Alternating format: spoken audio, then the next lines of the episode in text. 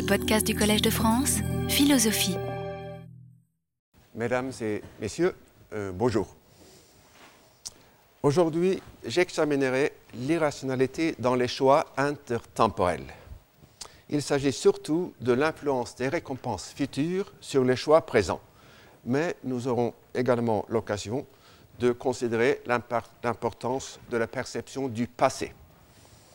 En fait, on verra que le passé, le présent et le futur sont emboîtés les uns dans les autres à un degré qui rend artificielle toute conception de l'action comme orientée exclusivement vers le futur.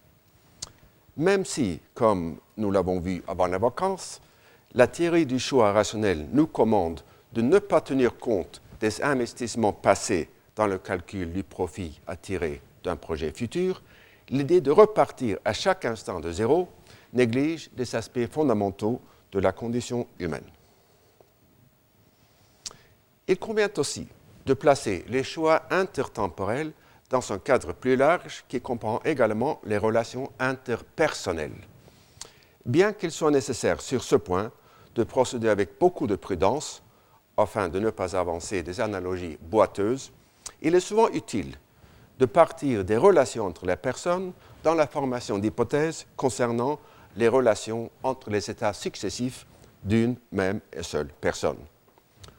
Ou bien au phénomène des effets euh, externes, étudiés depuis longtemps par les économistes, correspond par exemple celui des effets internes sur lequel commencent de se pencher les psychologues. Pour des raisons qui deviendront claires plus tard, au moins, du moins je l'espère, je commencerai par l'importance du passé. Si nous considérons le choix entre deux expériences qui s'étendent dans le temps, un agent rationnel ne choisirait jamais une option qui est dominée, en ce sens qu'à tout instant, il est non supérieur à une autre option et parfois euh, est strictement inférieur. Au travers d'expériences importantes, Daniel Kahneman et ses collaborateurs ont pourtant démontré une tendance à choisir des options dominées. Dans une expérience, on expose d'abord les sujets à un son, euh, euh, très fort et déplaisant selon les deux modalités indiquées A et B. Dans un premier épisode A, le son se maintient au même niveau pendant 11 secondes pour ensuite diminuer jusqu'à zéro pendant les 3 secondes qui suivent. Dans un deuxième épisode B, le son commence au même niveau mais tombe brusquement à zéro après 11 secondes. L'épisode A est donc dominé, selon la définition que je viens de proposer, car il n'est jamais moins désagréable et parfois plus désagréable que l'épisode B. Dans un deuxième temps, on offre au sujet le choix entre répéter l'expérience de A et répéter celle de B. Puisque, cette, puisque cette dernière est sans équivoque la meilleure du point de vue hédonique, on s'attendrait à ce qu'elle soit leur choix préféré. Et pourtant, c'est l'inverse qui se produit. Il semble que les sujets, en comparant et en évaluant les deux épisodes, fassent attention surtout au niveau de son le plus élevé dans les deux épisodes et au niveau atteint vers la fin des épisodes. Puisque l'épisode A comporte une fin plus agréable, il est préféré à l'autre épisode qui pourtant le domine. On parle souvent ici d'un effet de négligence de la durée ou aussi d'un effet de récence. La dernière expression, l'effet de récence, fait évidemment penser à la myopie, dont je vous ai déjà longuement parlé et dont je reparlerai encore aujourd'hui. Comme le futur proche, le passé récent acquiert une saillance qui n'est pas forcément justifiée par sa valeur hédonique l'effet de récence constitue-t-il une forme d'irrationalité En cas de réponse positive, faut-il en dire autant de la myopie?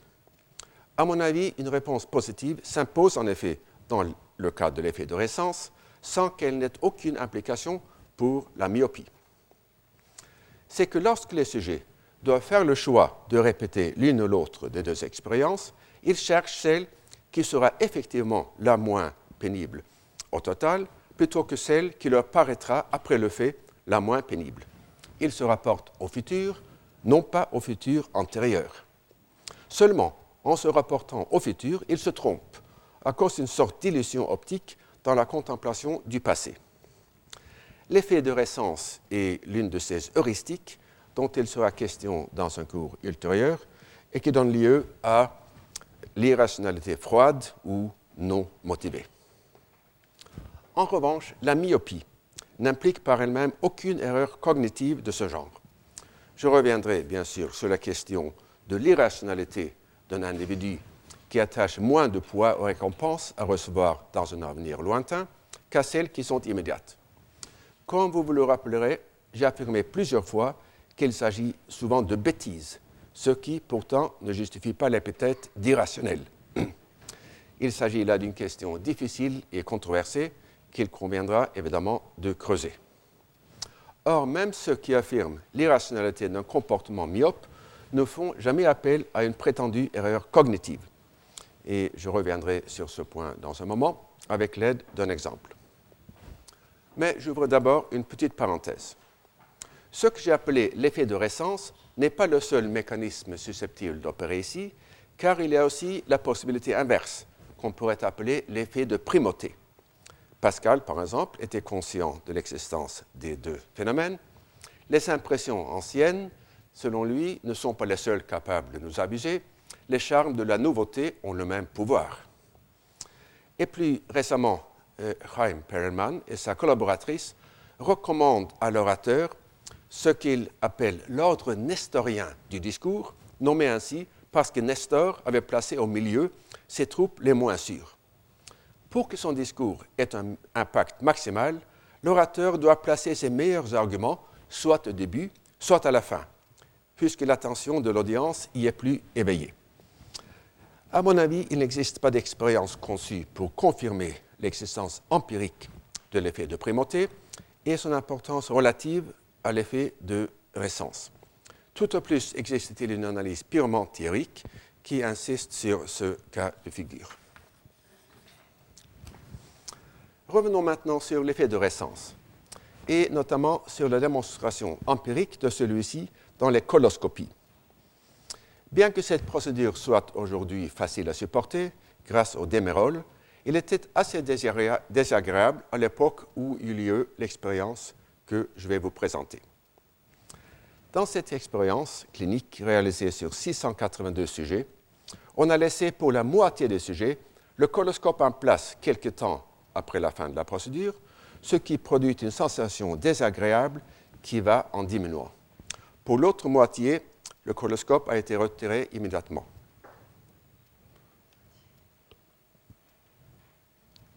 Ah bon? Ah.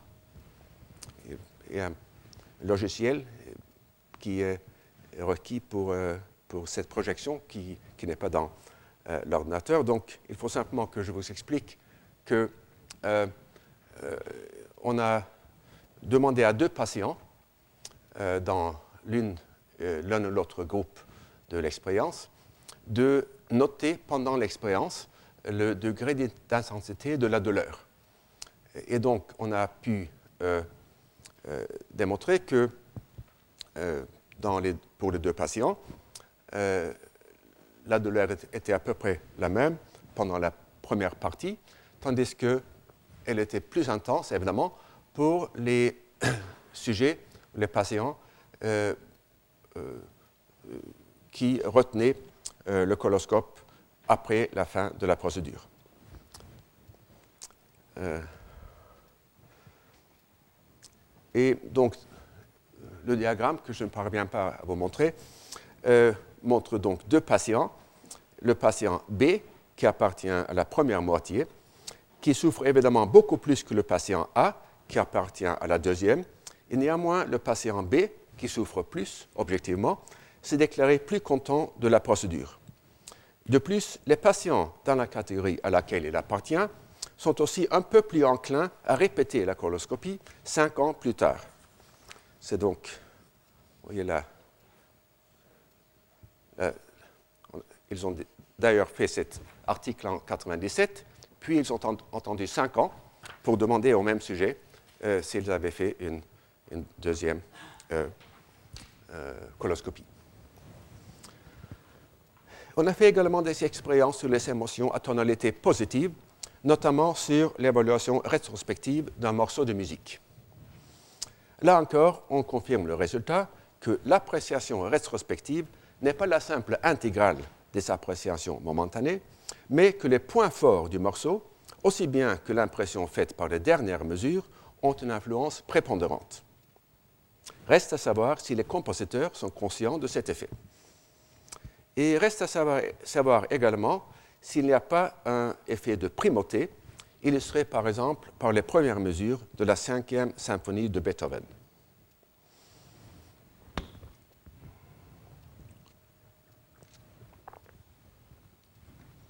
Il me semble intéressant à cet égard d'appliquer à l'optimisation individuelle la distinction entre les deux façons de comprendre l'optimisation collective que représentent Bentham et Pareto. Selon Bentham, un état du monde est supérieur à un autre s'il comporte un total du bien-être plus grand, ce qui n'exclut pas que la situation d'un individu donné soit pire dans l'état supérieur. Selon, selon Pareto, un état est supérieur à un autre s'il n'est pire pour aucun individu et meilleur pour au moins une personne. La supériorité, selon Pareto implique évidemment la supériorité selon Bentham, mais l'inverse n'est pas le cas. Rejeter une amélioration au sens de Pareto n'a aucune justification plausible. Quand un tel rejet s'observe, il faut en chercher la cause dans l'envie plutôt que dans un souci de justice. En revanche, le rejet d'une amélioration au sens de Bentham est susceptible, dans certaines circonstances, de recevoir une justification kantienne. Car imposer une aggravation radicale à la situation d'un individu donné, afin de produire une amélioration substantielle du sort de 100 autres personnes, reviendrait à traiter le premier individu uniquement comme un moyen et non pas aussi comme une fin en lui-même, comme le demande la morale euh, kantienne. En ce qui concerne l'optimisation individuelle, on peut illustrer le contraste entre Pareto et Bentham par les diagrammes suivants. J'espère que ça va marcher. Oui, plus ou moins. Euh, euh, alors, ça c'est Pareto, ça c'est ben, Bentham. Chacune des courbes sur le diagramme représente l'évolution du bien-être d'un individu dans le temps, à partir du temps zéro jusqu'à un point terminal T. Et dans le diagramme marqué Pareto, la courbe A domine la courbe B, dans le sens que je viens d'indiquer. Mais dans le diagramme marqué Bentham, vous observez trois évolutions possibles, OA, OB et OC. Euh, et puisque la valeur hédonique totale de ces expériences est donnée par l'air au-dessous des courbes, on constate facilement que du point de vue de du bien-être total, OA OB est supérieur à OA, qui est supérieur à OC.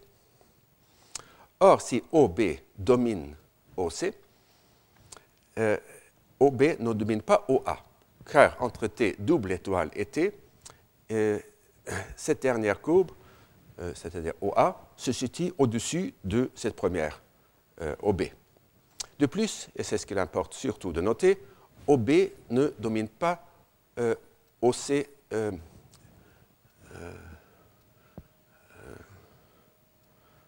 euh, ne domine pas. Qu'est-ce que je fais là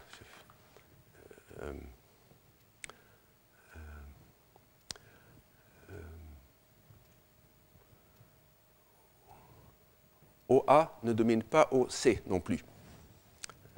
car entre t égale 0 et t étoile, euh, euh, OC se place au-dessous, au-dessus, au-dessus de OA. Bon. Si vous comparez, euh, on va le faire tout à l'heure, mais vous voyez, si vous comparez OA ici, qui évidemment donne le bien-être total plus grand que OC, néanmoins, OA ne domine pas OC car ici, entre 0 et t étoile, OC se situe au-dessus de OA. Si nous nous plaçons maintenant au niveau des décisions plutôt qu'à celui des évaluations, que va faire un individu qui fait face à t égale 0 aux diverses évolutions futures? Pour répondre, il faut d'abord savoir si l'agent évalue les, options de manière rétrospective, à la lumière d'une expérience passée, ou de manière prospective, sur la base d'anticipation non filtrée par l'expérience. Mais à la réflexion, cette dichotomie est pourtant un peu artificielle, car dans la vie courante, toute anticipation du futur est fondée sur la connaissance du passé. C'est seulement dans les laboratoires et les salles de jeu que l'on peut promettre au sujet des récompenses futures précises sans que celles-ci aient un fondement dans l'expérience personnelle du sujet. Autrement dit, toute probabilité est subjective. Cela dit, la connaissance du passé qui est à la base des anticipations peut être soit spécifique, soit générale. Pour une personne dont la décision de subir ou non une seconde coloscopie est fondée sur le souvenir d'un épisode antérieur, il s'agit d'une connaissance très spécifique. En revanche, une personne qui doit choisir un régime de retraite et qui n'a pas donc l'option de se rappeler une vieillesse passée, doit s'appuyer sur des données très générales. C'est le cas sur lequel je vais me pencher dans les remarques qui suivent. Je tiens pourtant à souligner l'importance théorique d'une approche unitaire qui comprendrait les évaluations prospectives aussi bien que les évaluations rétrospectives, même si dans l'état actuel de la recherche, l'étude des évaluations rétrospectives est moins développée et mal intégrée à l'étude des évaluations prospectives. Dans les cours précédents, j'ai insisté longuement sur la difficulté de se former des anticipations un temps soit peu exact concernant le futur. Pour mes fins aujourd'hui, je vais pourtant laisser de côté ces obstacles en prenant comme données les anticipations de l'agent sans m'interroger sur leur bien fondé. Et pour simplifier, je supposerai aussi que celles-ci prennent la forme de la certitude plutôt qu'une forme probabiliste. Considérons ainsi euh, l'agent dans le diagramme Bentham, qui est appelé à choisir entre les trois profils temporels du bien-être, OA, OB et OC. Comme je viens de l'indiquer, si l'agent fait sa décision seulement en fonction de l'air total sous les courbes, le choix de OB s'impose. Si pour une raison quelconque il perdait cette option, son choix se porterait sur OA. Or, nous allons examiner maintenant les circonstances dans lesquelles ces deux propositions pourraient se révéler fausses. Car, comme je l'ai déjà fait remarquer, le profil OB ne domine pas euh, celui de OA. En principe, un agent pourrait préférer OA à OB s'il attachait un poids très grand aux conséquences lointaines de son choix. Et ce serait peut-être le cas de l'avare, qui préfère toujours différer sa consommation au lendemain plutôt que de satisfaire son appétit sur le champ. Mais la psychologie de l'avare est néanmoins sans doute plus compliquée. Et pour une source plus transparente de la préférence pour OA, on pourrait faire valoir le fait que ce profil permet de savourer les plaisirs de l'anticipation, lesquels viennent ensuite des plaisirs de la consommation. Appelons cela cela l'effet d'anticipation, en notant que, dans le cas général, il est susceptible d'induire une préférence pour une peine immédiate aussi bien que pour un plaisir différé. L'anticipation d'une expérience négative est elle-même une expérience négative dont on voudrait, toute chose égale par ailleurs, minimiser la durée. Je reviendrai bientôt sur l'effet d'anticipation. Je voudrais pourtant d'abord euh, examiner le choix entre OA et OC dans le cas où l'agent n'aurait pas à sa disposition le choix de B. Et ce cas de figure apparaît comme typique à bien des égards. L'option qui comprend la quantité du bien-être total la plus grande euh, comporte un niveau de bien-être initial moins élevé. Euh, on peut s'imaginer par exemple qu'entre t égale 0 et t égale t étoile, l'agent se consacre à ses études, en renonçant au salaire qu'il aurait pu obtenir en exerçant un métier peu qualifié. Ayant achevé ses études, il aura accès à une profession qualifiée dont les avantages financiers plus que compensent le sacrifice initial. Si néanmoins il choisit d'entrer directement dans la vie active, c'est-à-dire s'il choisit l'évolution OC, c'est que les avantages immédiats comptent plus pour lui que les avantages différés. Il s'agit là de ce qu'on peut appeler l'effet d'impatience, que je distinguerai dans les conférences des semaines prochaines portant sur les passions de ce que j'appellerai alors l'effet d'urgence. J'insiste un instant sur les effets opposés de l'anticipation et de l'impatience. Comme je viens de le faire observer, cette première tente à induire une préférence pour une peine immédiate aussi bien que pour un plaisir différé, tandis que l'impatience a exactement l'effet inverse. Quand les deux opèrent en même temps, l'effet net est en général imprévisible. Et je renvoie sur ce point à l'article classique de George Lowenstein.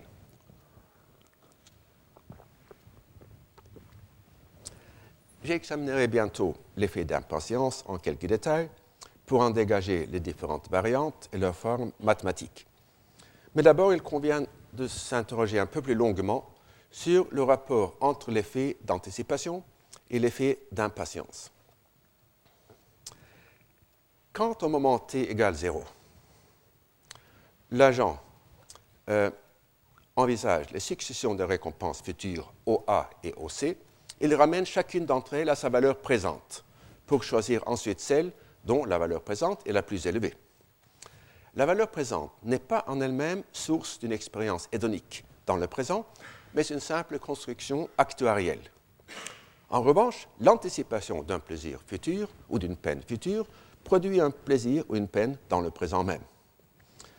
De manière semblable, bien que dans un sens inverse, la mémoire d'un plaisir passé ou d'une peine passée produit une sensation agréable ou désagréable dans le présent.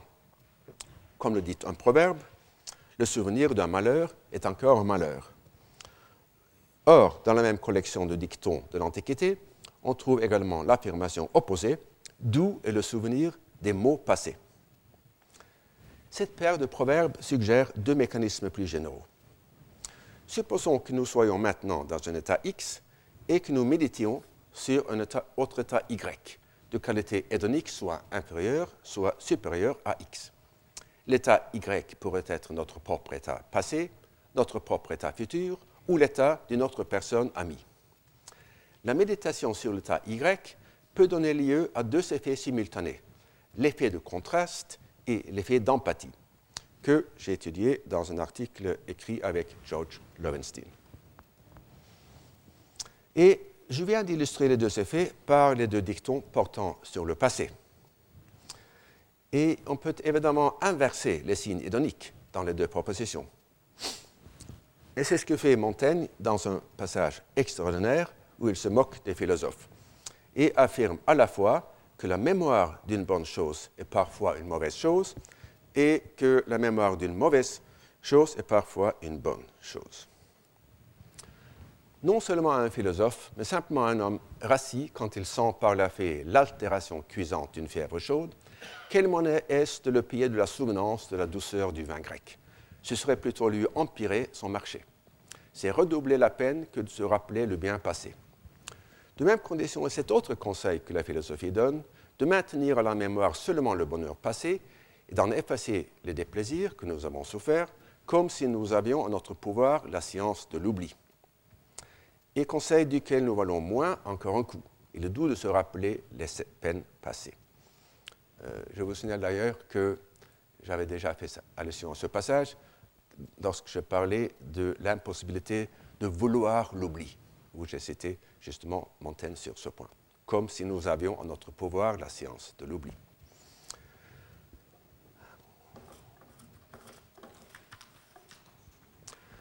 La comparaison entre les biens de l'agent et ceux du voisin est aussi susceptible de jouer ou bien par l'effet du contraste, ou bien par l'effet de l'empathie. Selon Hume, par exemple, la vie directe du plaisir d'autrui nous donne naturellement du plaisir, c'est l'effet d'empathie. Elle produit aussi de la douleur quand nous le comparons en autre, c'est l'effet de contraste. Sa douleur considérée en elle-même nous est pénible, mais elle accroît l'idée de notre bonheur et nous donne du plaisir. Euh, j'observe en parenthèse que cela une interprétation peut-être excessivement bénigne de l'émotion d'envie, comme un simple phénomène cognitif.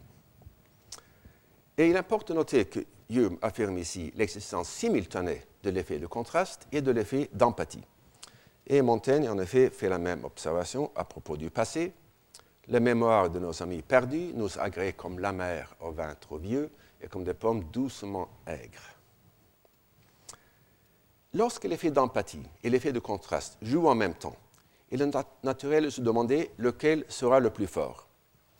Et dans deux expériences qui comportent une comparaison avec le passé, Amos Tversky et Dale Griffin trouvent qu'en vertu de l'aversion pour la perte, dont je parlerai d'ici quelques semaines, l'effet de contraste domine lorsque le passé est supérieur au présent. Et dans la comparaison avec d'autres individus, on constate que l'effet de contraste domine l'effet d'empathie lorsque la situation de l'autre personne est supérieure à celle de l'agent.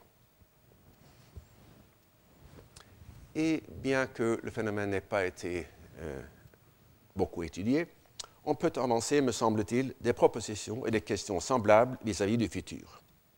L'effet d'empathie, dans ce cas, est identique à ce que j'ai appelé l'effet d'anticipation.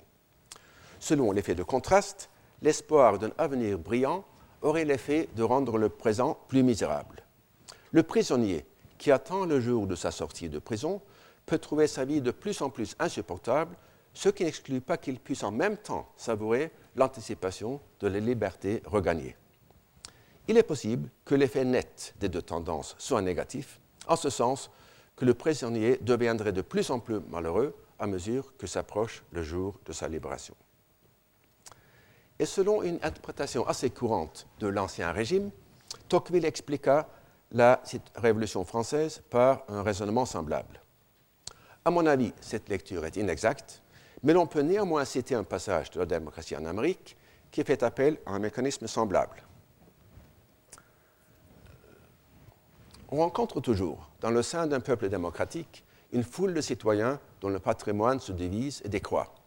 Ils ont contracté, dans des temps meilleurs, certains besoins qui leur restent après que la faculté de les satisfaire n'existe plus, et ils cherchent avec inquiétude s'ils n'auraient pas quelques moyens détournés d'y pourvoir.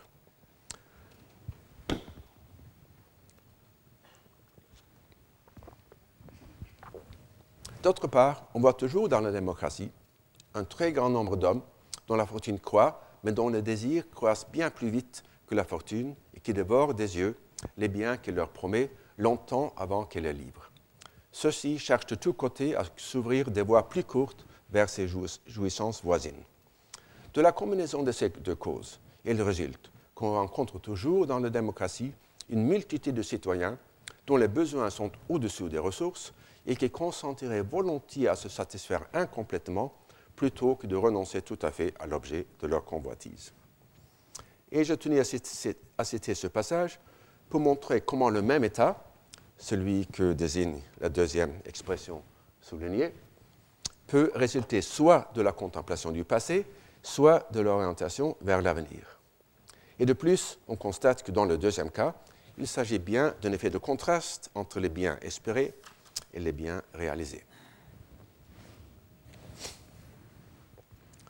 En ce qui concerne le passé, l'effet de contraste joue dans les deux sens. C'est redoubler la peine que, de se rappeler le bien, passé. Il est doux de se rappeler les peines passées. En ce qui concerne le futur, l'effet de contraste semblait jouer seulement par rapport aux anticipations agréables. Même si se rappeler un bien futur peut redoubler la peine du présent, il est difficile d'imaginer qu'il puisse être doux de se rappeler les peines futures pour mieux apprécier les plaisirs du présent. Je viens de distinguer trois mécanismes psychologiques. L'effet d'impatience, l'effet d'anticipation ou d'empathie dans le cas plus général, et l'effet de contraste. Il convient maintenant d'ajouter le mécanisme des effets internes, dus à ce que la, la consommation d'un bien donné au moment T1 est susceptible de réduire le plaisir ou la récompense que tire l'agent de la consommation du même bien au moment T2. Si nous prenons l'exemple du tabagisme, on connaît les effets externes, les effets externes négatifs que produit un fumeur sur le bien-être de ceux qui se trouvent à proximité. Et par un mécanisme distinct, l'acte de fumer peut aussi avoir une influence négative sur le bien-être du fumeur lui-même. Je souligne que dans l'un et l'autre cas, il ne s'agit pas de l'impact sur la santé, mais du simple bien-être psychologique.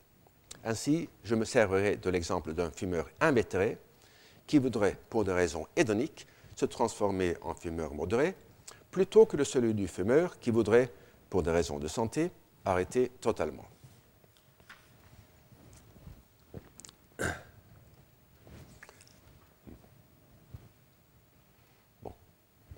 Euh, la colonne euh, à gauche était également supposée être, être verte, mais elle est mais pas totalement. Dans le diagramme, chaque colonne représente le quantum de plaisir que tire le fumeur de l'acte de fumer une cigarette. Les colonnes vertes, donc, euh, représentent un agent qui allume une cigarette lorsque fumer lui semble plus attrayant que ne pas fumer à la suite d'effets physiologiques internes, le plaisir qu'il en tire diminue régulièrement. Un autre agent euh, allume sa première cigarette au même instant, mais attend ensuite deux fois plus longtemps avant d'en allumer une nouvelle. Puisque cet intervalle est suffisamment long pour éliminer les effets internes, il tire le même plaisir de chaque cigarette. Et comme vous le constatez, le plaisir total qu'il dérive des trois cigarettes est supérieur au plaisir total que tire l'autre agent des cinq cigarettes. Et l'auteur, les auteurs de cet article montrent qu'il s'agit d'un phénomène tout à fait général et très commun. Comme on va le voir dans un instant, il est susceptible de se produire non seulement chez les toxicomanes ou les fumeurs, mais également dans des situations tout à fait dénuées d'excitation physiologique. Mais pour l'instant, je voudrais m'attarder sur les raisons qui pourraient induire le choix de fumer 5 cigarettes plutôt que 3. À supposer que l'agent soit conscient de la structure temporelle des deux profils de consommation, son choix, pourrait en principe résulter de l'impatience, dans le sens de l'incapacité à différer le plaisir, puisque euh, plutôt que d'attendre euh, euh, jusqu'à ce point-là, il, préfère la moindre récompense qui se produit plus tôt. Donc c'est une, hypothèse possible, mais pas très plausible.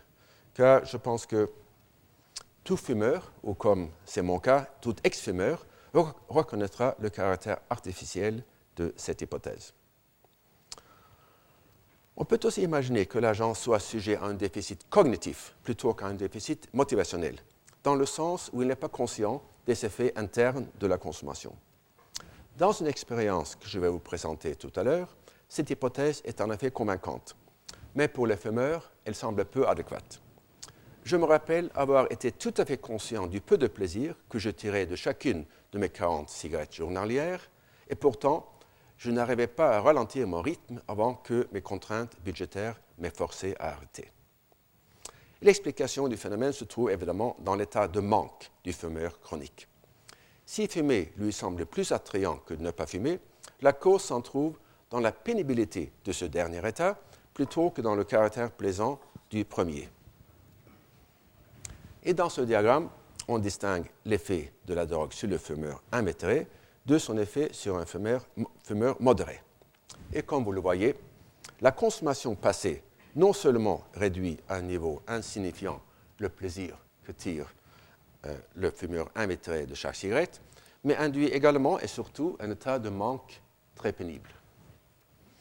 Afin d'achever le plaisir plus grand associé à l'état de fumeur modéré, il doit passer par un, par un sevrage pénible. Et s'il est impatient, il peut ne pas y arriver. Les remarques que je viens de faire correspondent à deux aspects de l'impatience. Selon l'hypothèse que j'ai rejetée, euh, euh, sur la base de l'introspection rétrospective, le problème du futur invétéré serait son incapacité à attendre, à rejeter la satisfaction immédiate afin d'achever une satisfaction différée plus importante. Selon l'hypothèse plus plausible, liée au sevrage, son problème se situerait plutôt dans l'incapacité à reculer pour mieux sauter, l'incapacité à accepter un revers temporaire afin d'arriver à un rythme de consommation plus satisfaisant.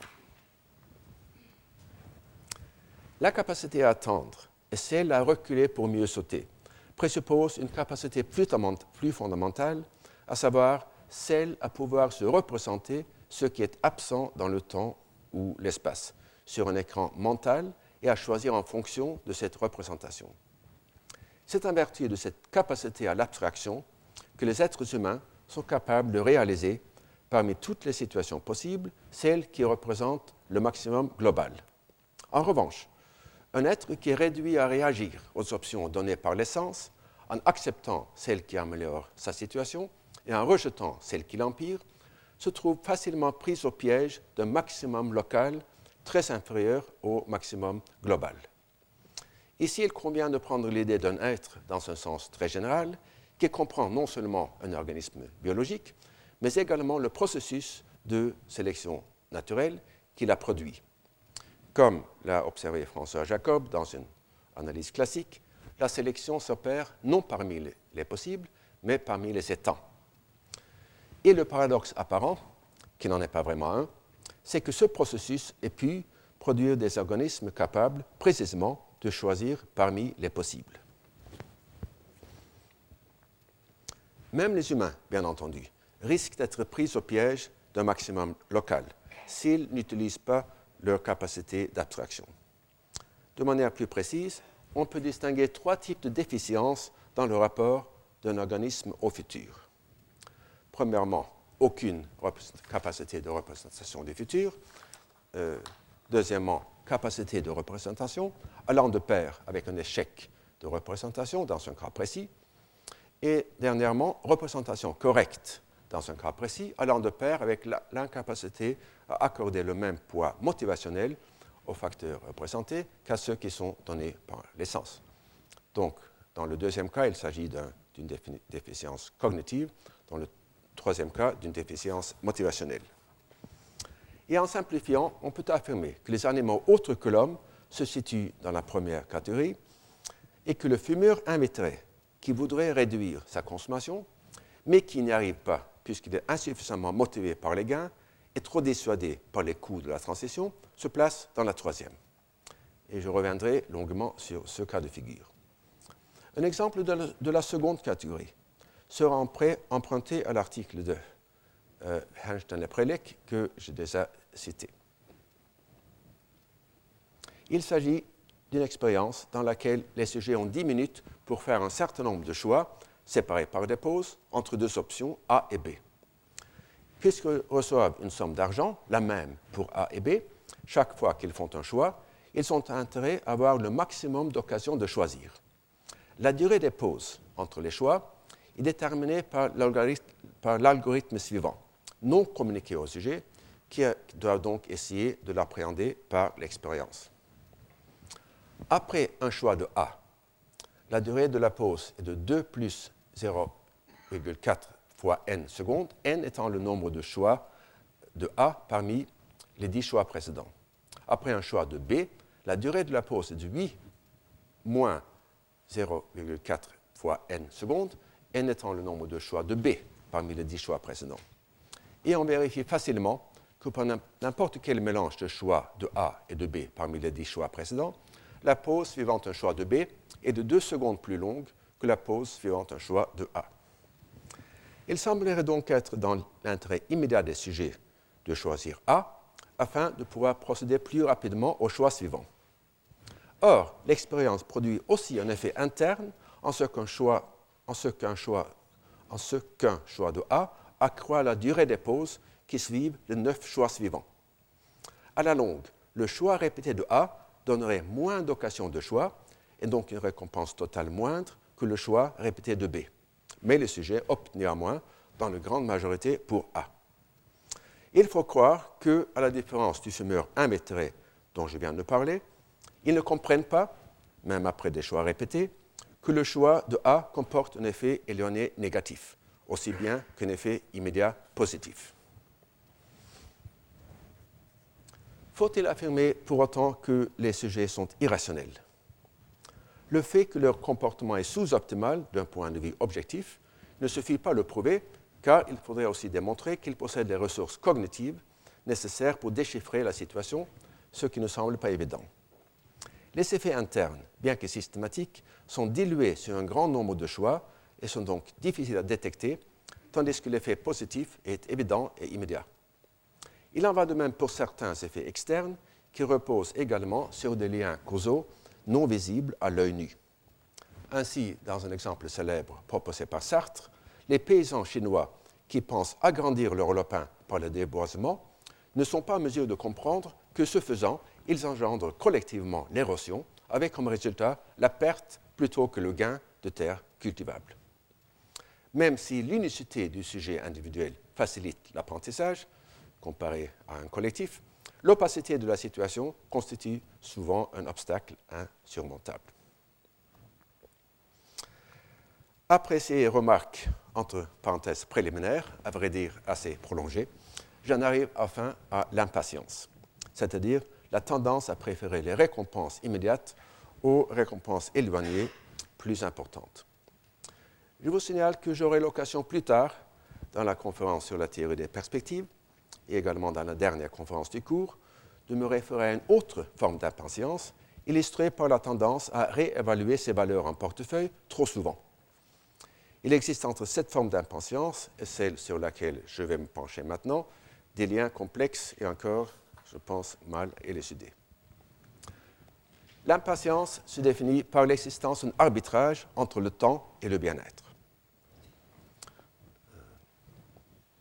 Au temps euh, T0, un agent forme des préférences concernant les diverses combinaisons du temps auxquelles il aura accès à une certaine récompense et l'importance quantitative de cette dernière. Et on suppose que les récompenses sont de nature subjective et comparables entre elles sur ce qu'on appelle une échelle de rapport, ce qui implique notamment l'existence d'un degré zéro du bien-être. Par analogie avec les courbes d'indifférence que l'on utilise pour conceptualiser le choix du consommateur, on peut supposer que l'agent est indifférent entre toutes les combinaisons temps-bien-être sur la courbe. Ainsi, au moment t égale 0, il est indifférent entre recevoir A immédiatement, recevoir B au temps 1 et recevoir C au temps 2. De manière équivalente, on dit que A représente la valeur présente de B à T1 et de C à T2. Valeur présente du point de vue euh, du temps 0. La question se pose donc, euh, l'impatience ainsi conçue est-elle irrationnelle? Beaucoup de philosophes et d'économistes l'ont pensé. Parmi les économistes, Arthur Pigou la caractérise expressément de préférence irrationnelle.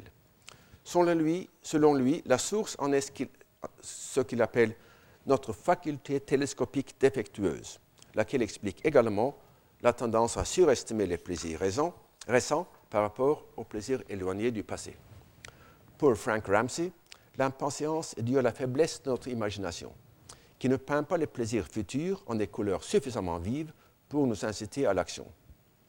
Pour l'utilitariste Henry Sidgwick, ainsi que pour le néo-kantien John Rawls, l'impatience est irrationnelle en ce qu'elle privilégie, de manière partiale, certaines périodes de notre vie par rapport à d'autres périodes. Je veux bien, quant à moi, que l'impatience soit contraire à la raison, laquelle se définit justement par un traitement impartial non seulement des individus, mais également des tranches temporelles, que ce soit de la vie d'un individu ou du développement de l'humanité.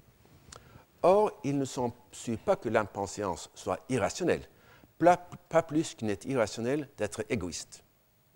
L'égoïsme, c'est-à-dire ne penser qu'à soi, et l'impatience, c'est-à-dire ne penser qu'au présent, sont des préférences et en tant que telles ne sauraient être ni rationnelles ni irrationnelles.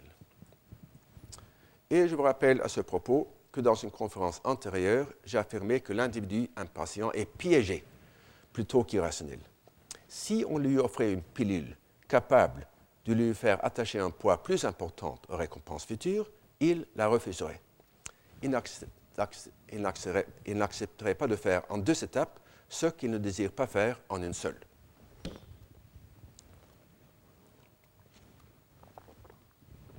Si vous pensez que cette idée est contre-intuitive, c'est une réaction que, que je rencontre souvent, je vous rappelle que dans mon analyse, l'idée de la rationalité sert à expliquer les actions, non pas à les évaluer. Il convient pourtant d'admettre une exception très importante aux propositions que je viens de faire. Et pour l'expliquer, commençons par le modèle standard de l'impatience, selon lequel les agents sociaux escomptent les récompenses futures de manière exponentielle. J'en présenterai une représentation algébrique tout à l'heure, mais pour l'instant, on peut se contenter d'un diagramme. Chacune des deux courbes représente la valeur présente des deux biens à des moments divers avant qu'ils ne soient réalisables. À quelque distance, l'agent préfère le bien éloigné et le plus important. Ici, par exemple, la valeur présente du bien éloigné est plus élevée que la valeur présente du bien euh, plus proche. Et lorsqu'il s'approche au moment du choix, où il pourrait choisir la récompense moindre, il préfère attendre puisque la valeur présente de la valeur euh, du bien plus grand est toujours plus élevée. Euh, et il s'agit là d'une propriété fondamentale de l'escompte exponentiel. Si l'un des biens est préféré à un autre à un moment donné, il lui est toujours préféré. Et si telle était vraiment la structure de l'impatience, celle-ci ne produirait jamais un renversement de préférence. Les renversements de préférence sont évidemment très communs. Le plus souvent, ils sont liés à des changements euh, qui se produisent dans la situation de l'agent ou dans son état psychique. L'ex-toxicomane peut avoir une rechute soudaine à la seule vue d'une seringue à la télé.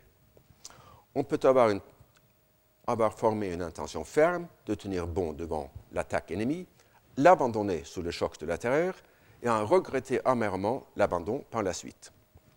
Dans ces cas et dans plusieurs d'autres, plusieurs autres qu'on pourrait mentionner, un événement interne ou externe cause un remerciement des préférences. Or, il semble parfois que ce renversement se produise sans cause précise. L'exemple suivant concerne le choix entre deux mots plutôt qu'entre deux biens, mais la logique est la même. Le 1er mars, je m'éveille avec un mal de dents et prends rendez-vous avec mon dentiste pour le 15 du mois. La veille, le 14 mars, je l'appelle pour annuler le rendez-vous, me justifiant par une excuse inventée de toutes pièces. Rien ne s'est produit entre-temps, mon mal de dents n'est ni plus ni moins aigu, sauf le passage du temps. Dans mon petit livre Agir contre soi, publié l'année dernière, j'offre d'autres exemples de ce phénomène familier. Pour ne citer que l'un d'entre eux, beaucoup de personnes qui paient la cotisation annuelle pour un club de remise en forme n'y vont qu'une fois ou deux, ce qu'elles auraient pu faire à un coût très inférieur. Pour rendre compte de ces comportements paradoxaux, on a avancé l'idée selon laquelle les agents escomptent le futur selon une fonction hyperbolique plutôt qu'exponentielle. Et le travail fondamental est à cet égard celui de R.H. Strotz, datant de 1956. À mon avis, c'est un article qui compte parmi les dix travaux les plus importants de la science économique du siècle dernier.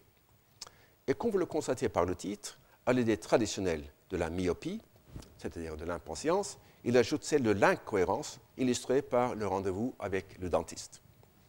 Non content de proposer un diagnostic, Strotz a également offert des remèdes, dont il sera longuement question dans la dernière conférence du cours. L'article de Strotz a d'abord trouvé très peu d'écho chez les économistes, pour lesquels la fonction d'escompte exponentielle était devenue un instrument de travail indispensable. L'idée a refait surface dans les années 1970 euh, chez les psychologues behavioristes qui s'intéressaient aux comportements animaux. Il convient surtout de mentionner les nombreux travaux de George Ainsley, dont en particulier ce livre. Plus récemment encore, et largement sous l'influence d'Ainsley, les économistes ont redécouvert les idées de Strotz. Avec la théorie des perspectives, dont je parlerai dans quelques semaines, la théorie de l'escompte hyperbolique est sans doute la pièce maîtresse de l'école de l'économie du comportement, Behavioral Economics, dont l'influence grandit d'année en année. Et il existe maintenant une quantité énorme de données empiriques qui, de manière directe ou indirecte, appuient l'hypothèse hyperbolique. Et là encore, je commence par une représentation schématique pour passer ensuite à la formulation algébrique. Comme vous le constatez, euh, le bien éloigné est plus grand et préféré jusqu'au moment t étoile. Mais à cet instant, il s'opère un, un, renversement de préférence qui conduit au choix du bien moindre.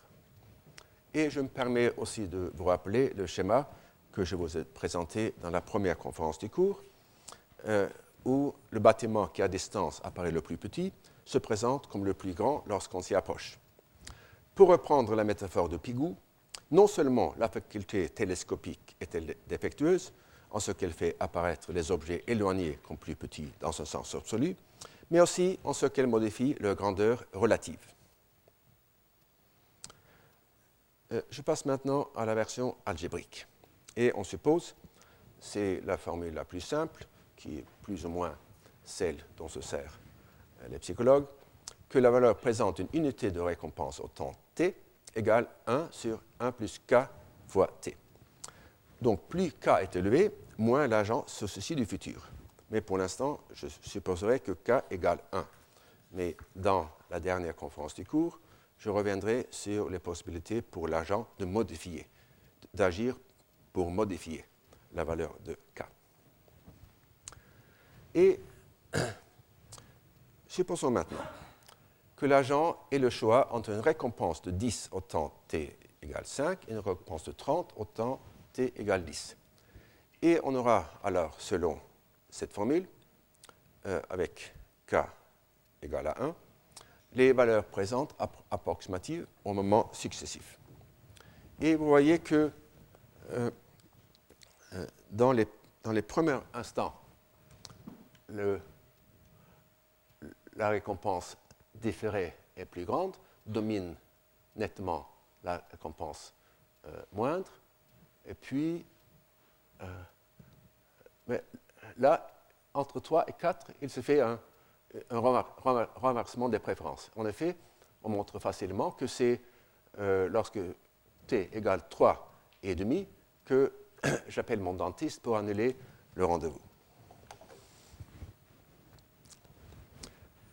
Un agent qui est sujet euh, au taux d'escompte hyperbolique, est-ce qu'il faut dire qu'il est irrationnel?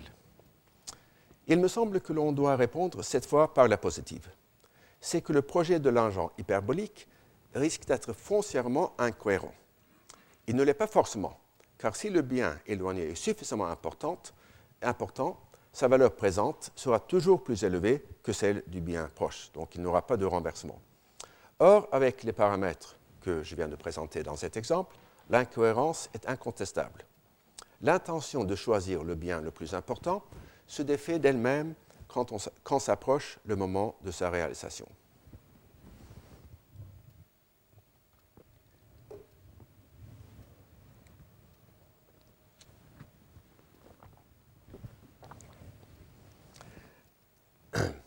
Dans la théorie statique du choix, un critère d'incohérence souvent utilisé est celui de la pompe à argent, money pump. Imaginons un individu qui préfère la glace à la vanille à la glace au chocolat la glace au chocolat à la glace aux fraises, et la glace aux fraises à la glace à la vanille, donc qui a des préférences cycliques. En parcourant ce cycle, on pourrait facilement orchestrer la ruine de l'agent en lui offrant chaque fois un parfum préféré en échange d'une somme d'argent. Et la théorie dynamique du choix, donc du choix intertemporel, offre une variante de cette idée. Comme l'a démontré Casey Mulligan, on peut construire un dispositif semblable pour ruiner euh, l'agent hyperbolique à la suite d'une série de, contrats volontaires. Supposons que dans une expérience, on pose au sujet les deux questions suivantes. Première question, préférez-vous avoir 10 dollars aujourd'hui ou 15 dollars demain? Et deuxième question, préférez-vous avoir 10 dollars dans 100 jours ou 14 dollars dans 101 jours? Et la, réponse typique dans ce genre d'expérience est une préférence pour 10 dollars dans la première question et pour 14 dans la seconde, ce qui est aussi la prédiction de la théorie de l'escompte hyperbolique. Et un observateur diabolique et astucieux pourrait maintenant construire un piège consistant en deux échanges successifs. Premier échange. Proposez à l'agent hyperbolique de vous payer 10 dollars au bout de 100 jours en échange de 14 dollars qu'il recevra au bout de 101, 101 jours. Étant donné sa réponse à la première question, il acceptera. Deuxième échange. Quand les 100 jours sont passés, recevez les 10 dollars. Proposez à l'agent hyperbolique d'accepter 10 dollars aujourd'hui, le centième jour, contre un remboursement de 15 dollars demain, le 101e jour. À la lumière de sa réponse à la deuxième question, il acceptera. Lui payer ensuite les 10 dollars maintenant, le lendemain recevoir les 15 dollars promis dans le deuxième échange, et lui payer les 14 dollars promis dans le premier échange. Le gain net, 1 dollar. Et en recommençant et en continuant, on peut ainsi mener, mener l'agent à sa ruine. Selon Mulligan, cette conclusion refute l'hypothèse de l'escompte hyperbolique. Et sans entrer dans les détails qui sont assez techniques, je vous signale seulement que son interprétation est contestée, et voir notamment cet article, euh, où les auteurs arrivent à la conclusion que dans une économie de marché, la compétition entre ceux qui cherchent à exploiter les agents hyperboliques réduirait en néant le profit qu'on peut tirer de la présence de ceux-ci.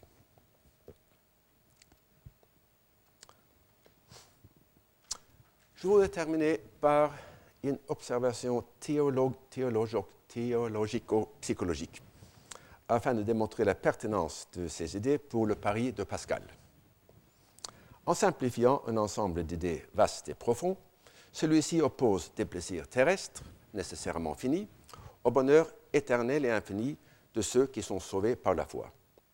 Tant que la chance du salut est strictement supérieure à zéro, il faut parier sur l'existence de Dieu, puisque le produit d'un nombre infiniment grand et un autre nombre positif, aussi petit soit-il, reste un nombre infiniment grand.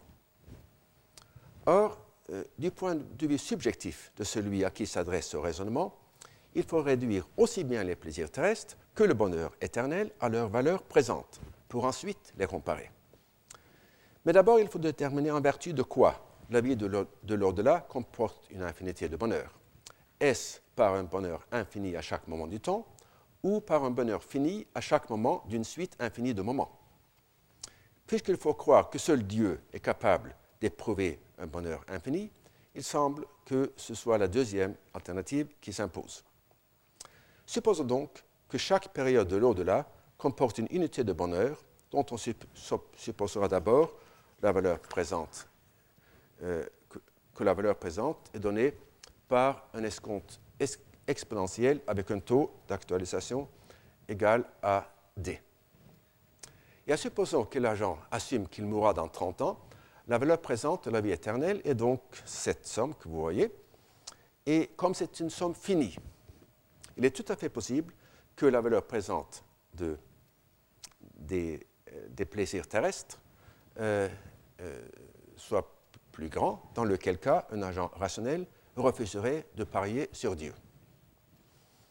Mais supposons maintenant que la valeur, présente de la vie éternelle soit déterminée par une fonction hyperbolique, elle prend la forme suivante, qui euh, est une série divergente, en ce sens que pour n'importe quel nombre fini, il existe un nombre de termes de la série infinie dont la somme le dépasse. Ainsi, le bien fondé du raisonnement de Pascal dépendrait de la fonction précise par laquelle se fait la réduction de la vie éternelle à sa valeur présente. Si, comme l'affirme la psychologie contemporaine, il s'agit d'une fonction hyperbolique, les analyses de Pascal seraient donc confirmées. Si vous voulez bien me permettre de faire un pas de plus dans ces observations plus que spéculatives, les choses sont pourtant un peu plus compliquées. Je vais dépasser le temps prévu par quelques minutes là, puisque j'aime bien terminer le raisonnement. Lorsque les économistes ont commencé à adopter l'hypothèse hyperbolique vers le milieu des années 90, ils se sont aperçus que du point de vue analytique, celle-ci est difficile à manier. Ils lui ont donc substitué l'hypothèse d'une escompte quasi hyperbolique définie par deux fonctions communées. Il y a une fonction représentée par un, un paramètre bêta qui donne une priorité absolue au présent par rapport à tous les moments futurs qui ont des points inférieurs et identiques, et une autre représentée par un paramètre delta qui décroît exponentiellement pour prendre un exemple numérique, supposons que dans les périodes 1, 2, 3 et 4, l'agent aura des récompenses respectivement égales à 2, 5, 6 et 4. Et mettons bêta égale à 1 tiers, delta égale à la moitié. La valeur présente, c'est donc la valeur, euh, c'est donc 2, 2 euh, dans la première période, non escomptée, et puis euh, une parenthèse dont qui est entièrement discompté par, par le facteur d'un tiers, dont les, euh, ici, euh, mais à l'intérieur de la parenthèse, il s'agit d'une dégradation exponentielle.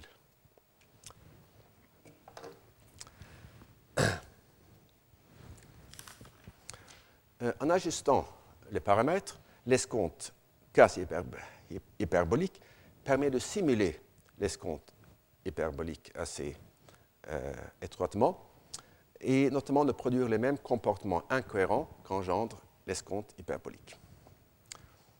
Comme vous l'avez sans doute remarqué, l'escompte quasi hyperbolique constitue une mauvaise nouvelle pour le pari de Pascal. Car si nous plaçons une série infinie à l'intérieur de la parenthèse, elle aura une somme finie. À cette remarque, on peut objecter que puisque l'hypothèse quasi hyperbolique fut introduite uniquement à cause de sa plus grande maniabilité analytique, ce fait mathématique n'a aucun intérêt intrinsèque. Il est vrai en effet que dans la génération d'économistes dont je parle, celle des années 90, personne ne changeait à défendre l'hypothèse quasi hyperbolique comme offrant une représentation plus exacte de la réalité sous-jacente. Or, quelques années plus tard, l'usage de scanners du cerveau a permis de démontrer que celui-ci comporte en effet deux centres d'escompte distincts, dont l'un est régi par le paramètre bêta et l'autre par, par, le paramètre delta. Ainsi, le modèle, qui fut introduit pour faciliter les calculs, s'est avéré être plus adéquat que celui dont il était censé n'être qu'une approximation. Dans l'histoire de la science, c'est un cas peut-être unique ou du moins rare. Et je me permets en conclusion une remarque personnelle et même, il faut le dire, un peu égocentrique. Dans un, essai publié en 1999 et traduit en français en 1987, j'écrivais déjà que l'idée d'escompte hyperbolique, quasi hyperbolique, le terme n'existait pas à l'époque, mais le concept était là, me semble plausible d'un point de vue psychologique, parce que la notion de préférence temporelle recouvre deux problèmes qui peuvent et doivent être séparés. La priorité absolue du présent et l'effacement progressif du futur. La priorité absolue du présent ressemble à la priorité que je m'accorde par rapport aux autres. Je suis moi-même, tandis que les autres se trouvent à l'extérieur, out there. L'effacement progressif est un phénomène de perspective qui admet des degrés d'extériorité, out there-ness, le futur lointain ressemble à un parent éloigné et le futur immédiat à un parent proche. Cette dernière observation confirme la remarque que j'ai faite tout au début de cette conférence, à savoir que la logique des rapports interpersonnels est parfois susceptible de suggérer des hypothèses portant sur les rapports intertemporels. Bien que la vérification des hypothèses ainsi engendrées ne doive évidemment rien à cette généalogie, il n'en reste pas moins que le va et le vient entre les deux domaines s'est révélé très fructueux. Je vous remercie. Retrouvez tous les podcasts du Collège de France sur www.collège-de-france.fr.